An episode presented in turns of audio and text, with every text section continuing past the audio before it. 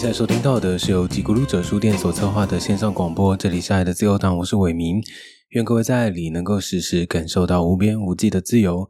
书店在每星期一的时候公休，其他的营业时间是下午的一点到傍晚的七点钟。礼拜天不定期营业。关于所有的营业资讯，你都可以在 Instagram 上面看到最新的消息。这个星期的爱的自由党党主席的生活周报要说什么呢？其实这个星期好像没有发生什么特别的事情，就是一个蛮清淡的一个礼拜。呃，上个星期在店里面陆陆续续，就是因为去了一趟台南嘛，所以呃也去收了一些书，然后陆续都寄到店里了，所以呃有一阵子蛮忙碌的，就是反复的在整理书这样。整理书的时候，呃，有每一箱书来到店里，然后我会先把每一本书都先擦拭过。那有一些可能适合用湿纸巾，有些可能书皮的材质不适合，那就再去斟酌，然后把书皮啊，然后呃，甚至你第一页翻开的时候的那个书，呃，那什么地方啊？就是那个夹页的部分。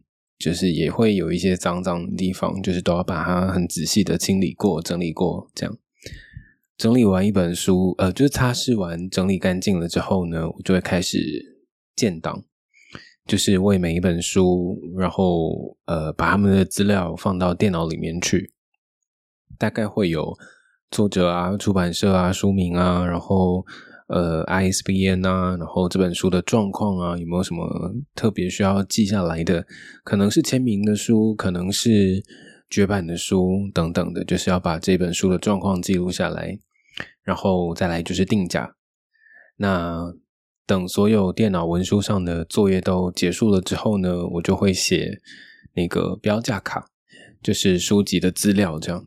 那标价卡上面除了有书名，还有作者的名字之外，还会有这本书首次出版的日期，然后以及价格。这一张黄色的纸条会被夹在呃，就是已经擦拭好的、整理好的那些书里面。那等到全都写完了之后呢，然后也把这些呃标价夹进去了。有一些书它可能是呃，可能有一点脆弱，或者。我我希望这本书可以不要再继续的，嗯，受到灰尘啊、阳光啊等等的一些容易让它变得更脆弱的因素影响，所以有一些书我会直接包书衣了。那有一些书就会直接上架，在书店的书啊，每一本书都会先经过这样的整理之后，然后一开始会先放在。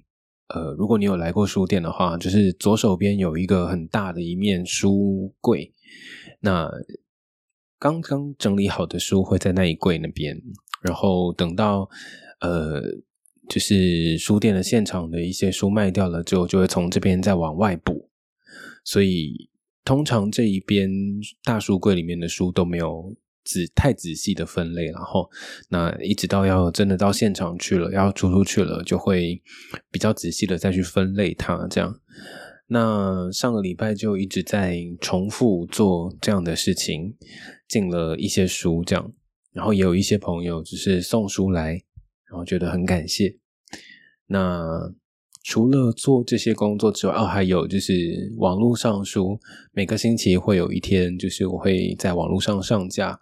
其实上架的过程还蛮繁琐的哈，就是你要先选选哪一批书是你这个星期想要放上去的，然后你还要在呃翻书的状况，然后找这本书的一些资料，然后甚至是呃你还要有一段节录放在那个商场里面的介绍，所以就还要找适合的文字。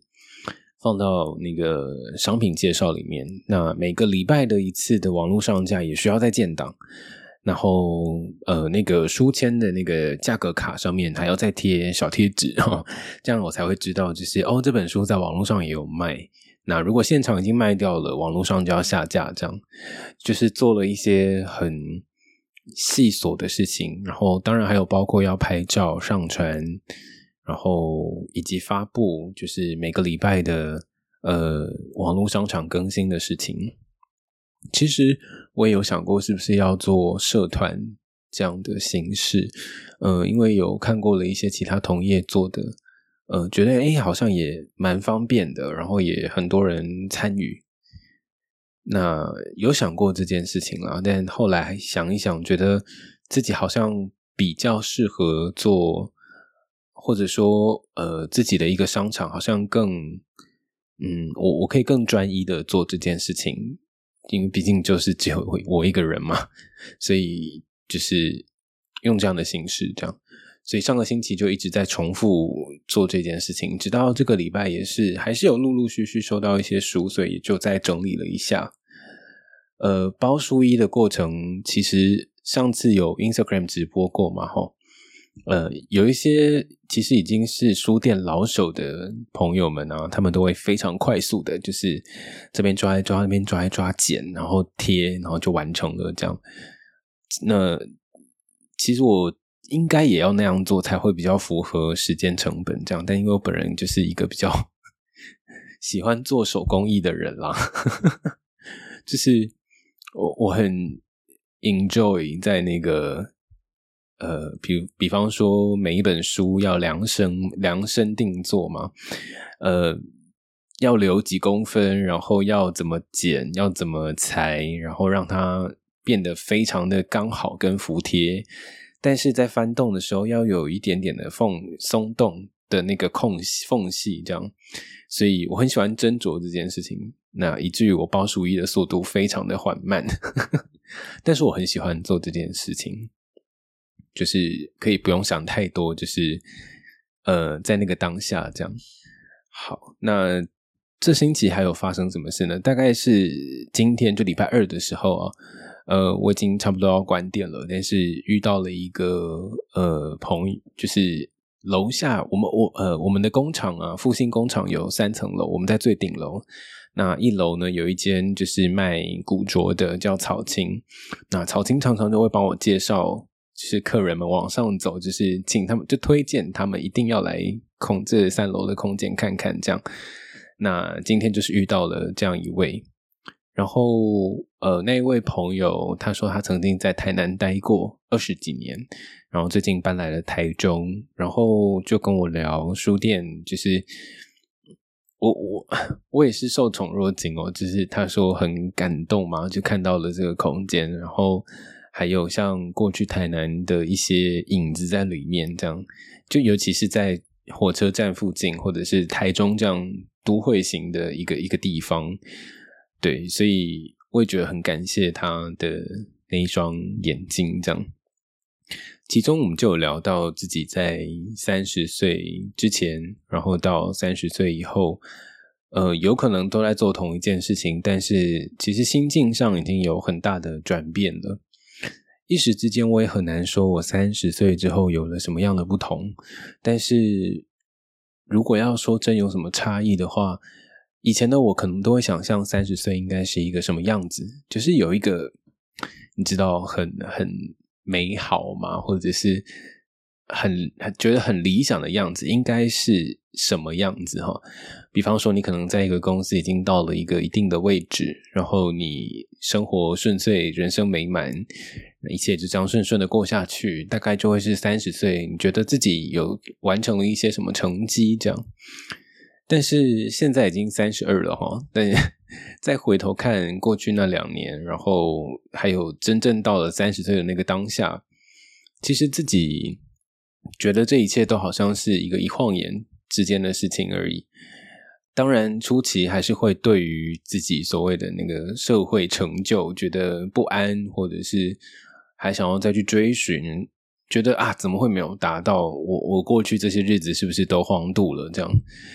但直到最近这几这几个月这几年，就是自己的整理，会觉得时间其实数字只是数字而已。那你的经验、你的经历，或者是你的时程表哈，就是你自己有你自己的时间，不需要一定说三十岁就是怎么样，呃，不要被这个数字给限制了。你在什么时候应该做到什么样的事情？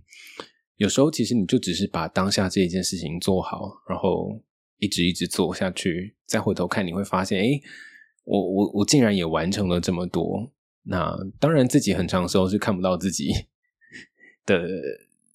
我不知道，这可能是东方的教育底下的影响吗？就是很难，好像真正的愿意肯定跟鼓励自己，其实已经做的很不错了。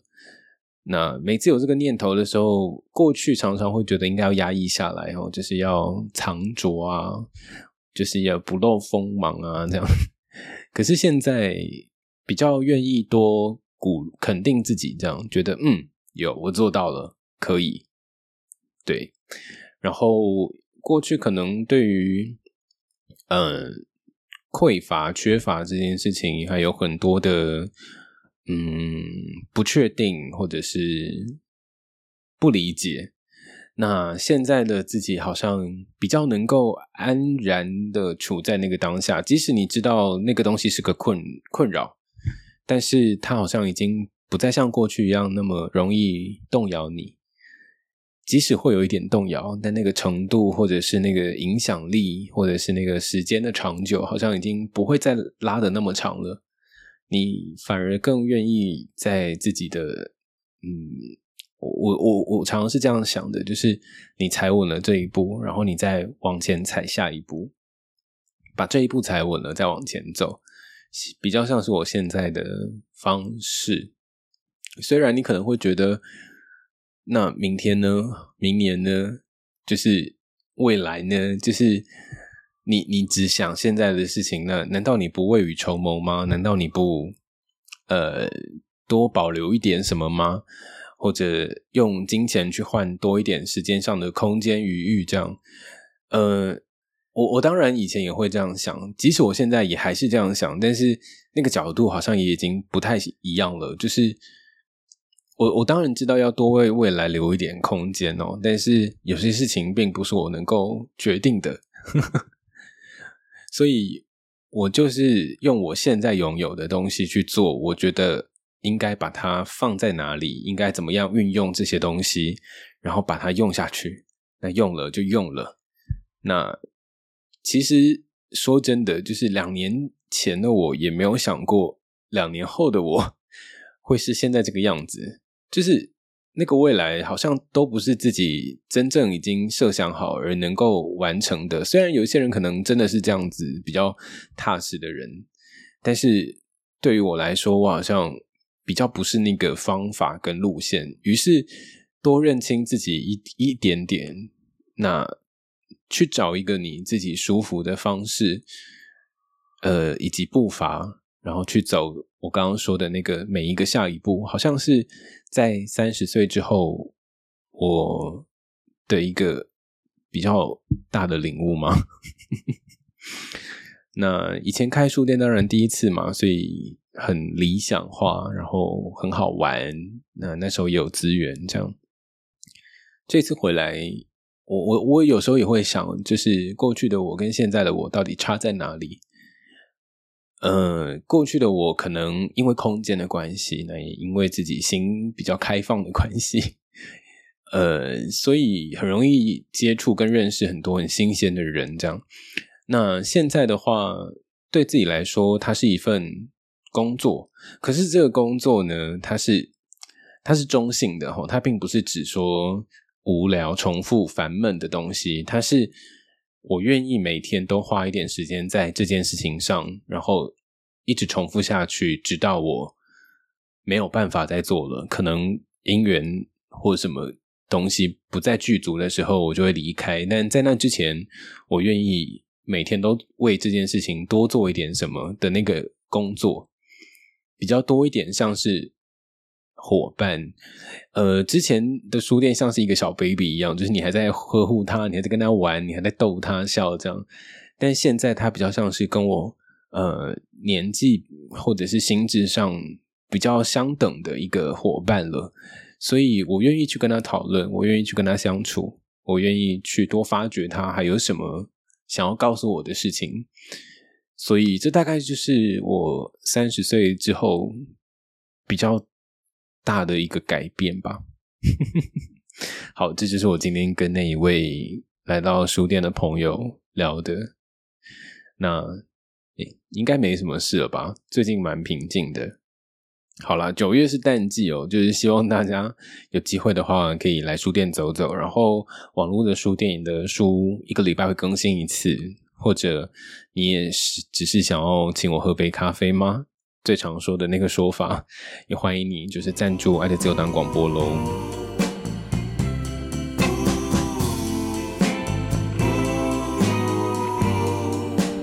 党主席的说话时间，这个星期想要跟大家分享的一句话是什么呢？过去书店有一个服务，那个服务呢，就是其实也是。无心插柳啦，吼，呃，我收到了一副那个奥修的卡牌，对，它不是禅卡哦，它是占卜卡，这样。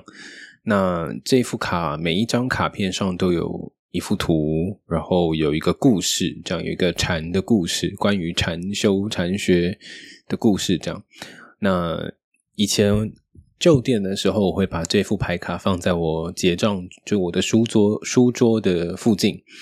然后呢，每当有客人有读者就是不小心触碰到了它，然后眼睛里闪烁，或者是呃，就是表现出他想知道这是什么东西的时候，我就会邀请他，就是就干脆抽一张吧，哈，这样就有点像是为他占卜。那这个。那但他抽完之后，我就会为他说一个故事，这样就是说那一张卡牌上面的故事是什么。那要他听懂或者他接收到的什么，就是可能当下他需要的吧，也不一定这样。但就是一个好玩的一件事情。呃，在新的店呢，我还没有就是真的做这件事情，但是有做过几次，就是身边的朋友的，对，就是帮他们抽牌，然后念故事给他们听。然后呢？我记得前几次还有朋友抽了卡牌之后，我为他们抄写，就是呃那个牌意在一张明信片上，然后让他们带回去，这样就是作为今天的一个呃小小的礼物，这样子。对，那之后其实我觉得好像可以持续这件事，诶就是当店里还是 你知道生意比较清淡的时候，店里比较没人。那如果你看到了书店的。桌子附近，我不晓得我放在哪里。但如果你看到了，然后你呃觉得有兴趣的话，你想要知道，你想要抽一张牌，那也可以为你朗读一段故事。这样 好。那今天是为什么会说这件事呢？其实是因为我呃意外的复习到了，就是过去的一张卡牌的故事，我非常非常的喜欢。那每一张牌卡，它的前面会有一个小小的一个嗯引言，这样。今天的这张卡呢，是奥修占卜卡里面的完整。那它的牌意是这样说的：他说，没有人是孤岛，有各式各样的存在，但是呢，它并不会使我们成为分开的。我们的一部分在喜马拉雅山上，一部分在星星里，一部分在玫瑰花里，一部分在振翅飞翔的小鸟里，一部分在绿色的树木里。我们分散在各处。那这个故事呢，是一个禅师跟一个国王。呃，简单的大概说一下，就是国王呢，有一天他想要送，他送了这个禅师一把剪刀，但是这个禅师跟国王说：“不，我不需要剪刀，我只需要一根针就好了。”哈，那他怎么说呢？他说：“我不需要剪刀，因为剪刀会把东西给剪开。我需要针，因为针可以把东西缝在一起。”我教导爱，我的整个教导都是基于爱，把东西弄在一起，教导人们相互交融。我需要一根针，这样我才可以将人们串在一起。人身上什么东西最像剪刀呢？就是逻辑。逻辑就像一把剪刀，会把东西给分开来。东跟西这两个方向听起来好像是在不一样的地方，但它其实是相对的概念。在最终，它在这个世界上都属于同一片天空的。这是我最近又重新复习到，觉得哇，真的是好喜欢的一张牌卡。没有人是孤岛，我们有一部分在喜马拉雅山上。然后这段话我记得也曾经放在呃很久之前出的那一本《过冬》里面。虽然呢，最近很少人在问过冬还有没有了哈，但是也的确没有了。呃，我也很想要再重出，可是可能机缘还没到吧，所以目前还没有这个计划。虽然前一阵子已经叫完稿了，真的真的我已经差不多了，只剩下设计跟印刷而已。然后最近还有人问蓝色的房间，那蓝色的房间是在过冬更之前、更古老，可能十几年以前的东西。现在在看，当然还是有点害羞，然后就是觉得，哎，当时怎么写出了这个东西？可是呢，那里面好像有一些影子吧，就是我早年可能真的觉得好像可以写点东西的时候的一个，嗯，一个一个第一步。就是我真的想要累积跟创作的一个起点，好像就是在蓝色的房间。那关于那本书的故事，我也觉得蛮浪漫的。那目前也还是没有要重出啦，因为也是没有经费的关系。那之后如果有什么运气机遇吗？或者是有什么机会真的能够成的话，会再告诉大家的。那这就是这个礼拜的党主席的说话时间。没有人是孤岛。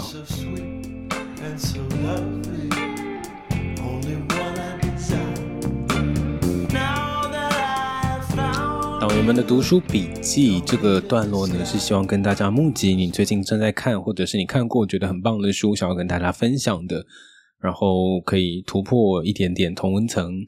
然后，其实我觉得，因为台湾并没有一个很正式的书评网站，就是真的要去找可靠的，或者是你希望有一点参考资料啦。就是至少，我我们可能时间就这么多，所以希望可以命中率高一点，因而想要去找一些呃一些自己不常看的书啊，或者是。嗯，别人看过觉得不错的书，想要找来看看的话，我我觉得其实台湾好像可以试试看，但就是没有人做。那爱的自由党就是做了一个更小范围的。好，那今天的党员们的读书笔记，如果你想要分享的话，你可以点击就是收听资讯底下有一个可以放在口袋里的自由这个表单，然后点开来，你就可以跟我分享了。这个星期想要分享两个人，因为。呃，除了因为这礼拜没有发生什么事之外，呃，就是因为已经来到了第十集，所以可能有些消化不完，所以这礼拜有两个人呢。好，第一位呢，他叫做奇怪的人，他想要推荐的是陈宗辉的《我所去过最远的地方》。好，呃，他的分享呢，呃，他为什么推荐这本书？他直接贴了，就是这位作者，就陈宗辉他的。呃，应该是发就是印刷完之后书上市的一个一篇感谢文吧，应该是。那我看了一下，我觉得呃有几个段落很可爱，然后也很有想象力。比方他说，呃，经常不在家的室友，还记得我们第一次也是最后一次在这间寝室准备隔天的课堂报告，关于现代诗。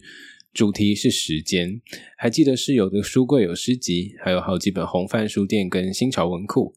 室友说他发现寝室地板的中央有一块地砖烫烫的，那应该是楼下天花板的电灯在发烫吧。觉得这一段观察非常的可爱。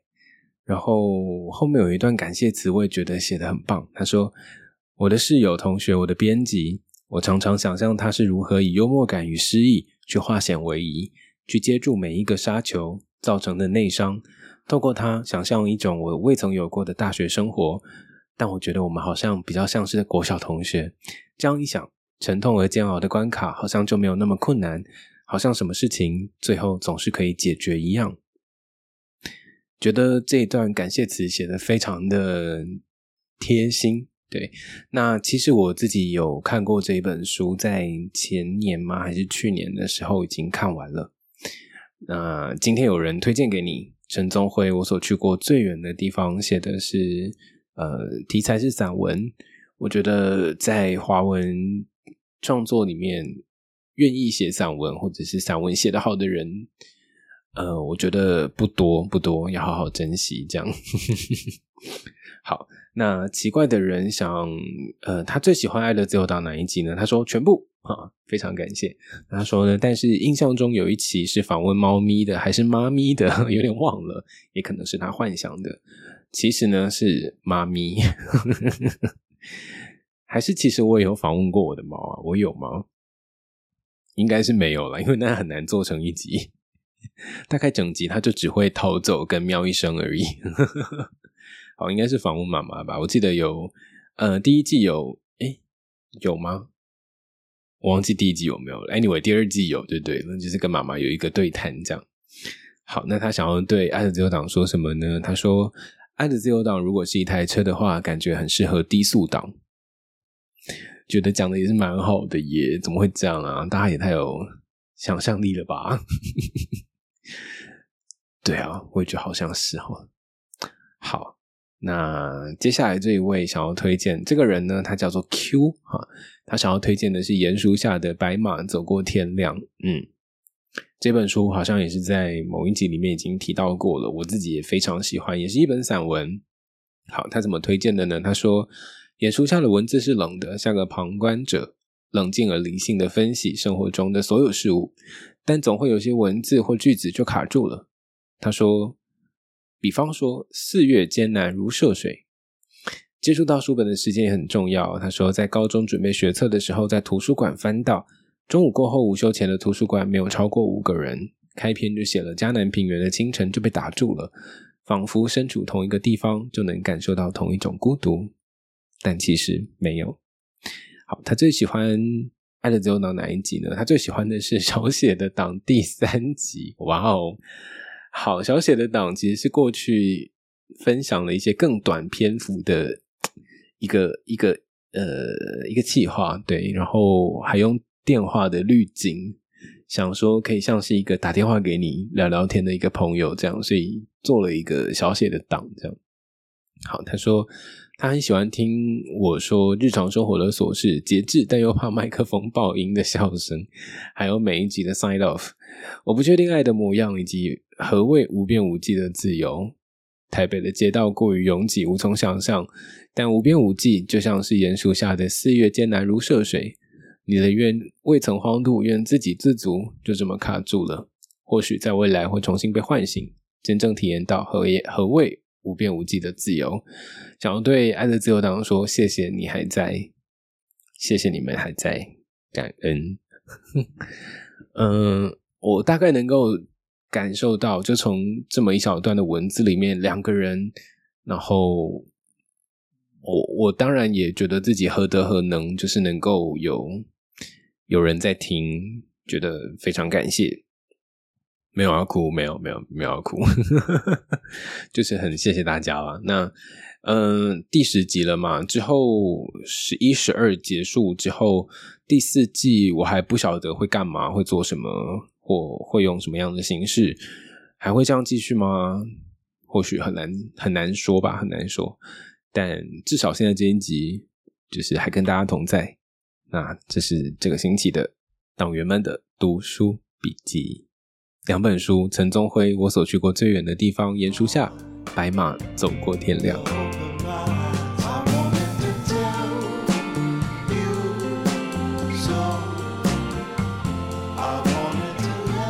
这个星期的党主席的日常补遗好像没有什么要补充的。哎，说一下最近看到的书好了。我最近在翻一本书，叫做《孤独》。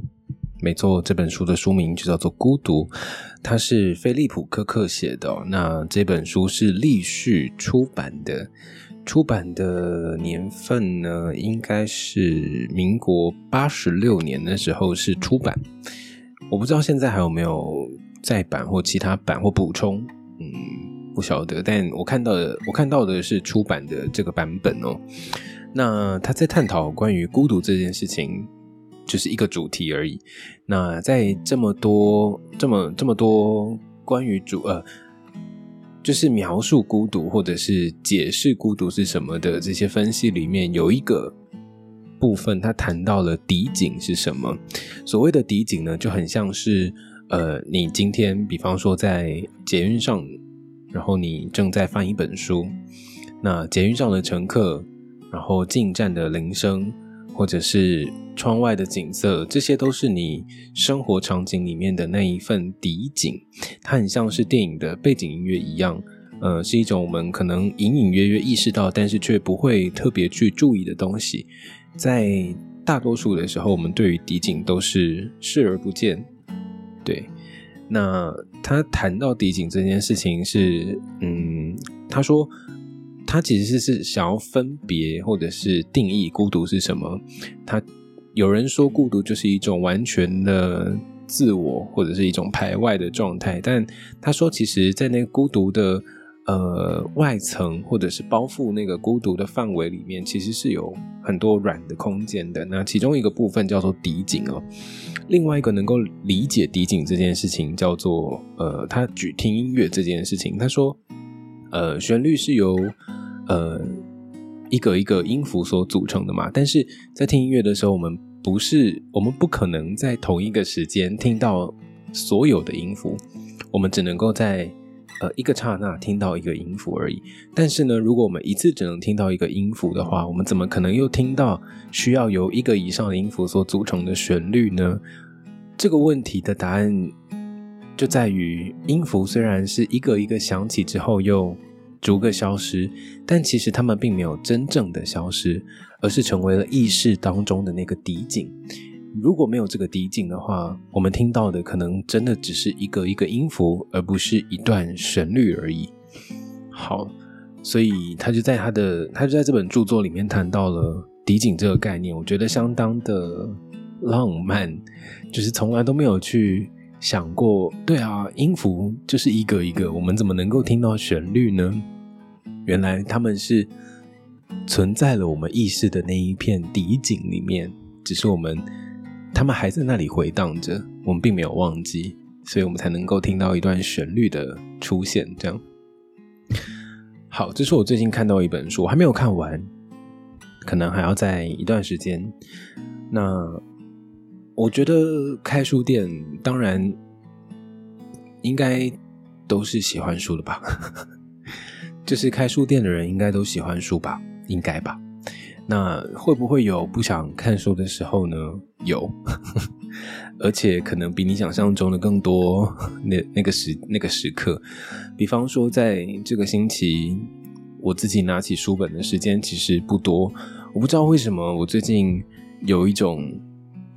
嗯，也不是心烦气躁，就是想要让自己变得很空白，所以就没有一直翻书，也没有一直看东西，这样就是，其实说真的，就很像是在虚度光阴啦，或者是你在浪费时间。可是我觉得这个浪费在某一个程度上面，好像是有一个积极的意义存在的，就是你这么浪费过一段时间。你去挥霍它，然后你去让它就这样流走，在那个空白当下，其实很困难呢。呵 呵就是你要不做事很困难呢。可是我不知道为什么这个星期 我我就一直在做，做不到的，就是没有在做，我就一直在做没有做事的这件事。所以其实我觉得阅读这件事情一直以来都是一个。主动的过程啊，就是书就在那里，你不翻它，它也不会跟你对话。但是当你需要它的时候，它就一直在那个地方等着你去把它翻开。所以一直以来，我自己与其说推广阅读，我觉得比较像是嗯，分享自己在阅读里面的感受或者是收获。或者是阅读这件事情，它其实是一个，嗯，它就是个陪伴，它就是个，它就是一个不会说话的的，像爱情一样吗？像友情一样吗？就是它就是在那个地方，可是你需要它都在。那我觉得你只要知道了这件事情，无论你早一点翻，晚一点翻，其实都无所谓的。就是你知道有，而且你也体验过了，这样其实就可以了。那我觉得一个人的生命当中也不需要真的多，嗯，什么饱读诗书啊，或者是就是要你知道博览古今啊，就其实也不需要。就是这些想法其实是来自于我我在揣想，就是每天经过书店的人不小心经过的，那他们跟阅读的关系是什么？会不会其实？对啊，可能吧，真的也是这样吧。就是一年当中，可能真的翻不到一本书，但是如果有机会的话，就是从头到尾的翻完一本书，然后把它完结。呃，也的确是因为过去学习上的压力吧，觉得你总是要把它看完，交出一个读书心得，你才叫做看完了，并并不是这样的，就是。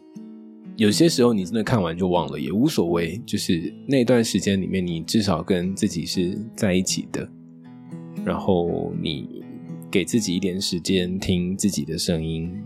那那个形式可以是阅读，那那个形式当然也可以是我所谓的我刚刚说的什么事都不做。其实我觉得什么事都不做还比较困难，你可以试试看，如果你成功的话，你可以再告诉我。好。这个星期大家的自由党可能有点简短，或者是对啊，因为真的没什么好说。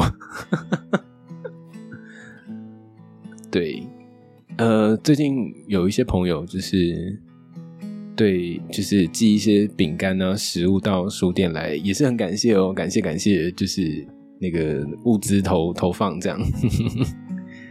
好啦，应该真的没什么事了。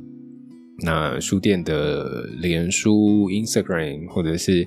嗯，网络商场都或 Podcast，就是都很欢迎大家告诉你一两个钟爱的朋友们，呃，让他们让他们也不知道怎么样，但就是可以听听看。好啦，就这样啦，我们下个礼拜再见喽。你现在收听到的是由几个舞者书店所策划的线上广播，这一赛的自由党，我是伟明。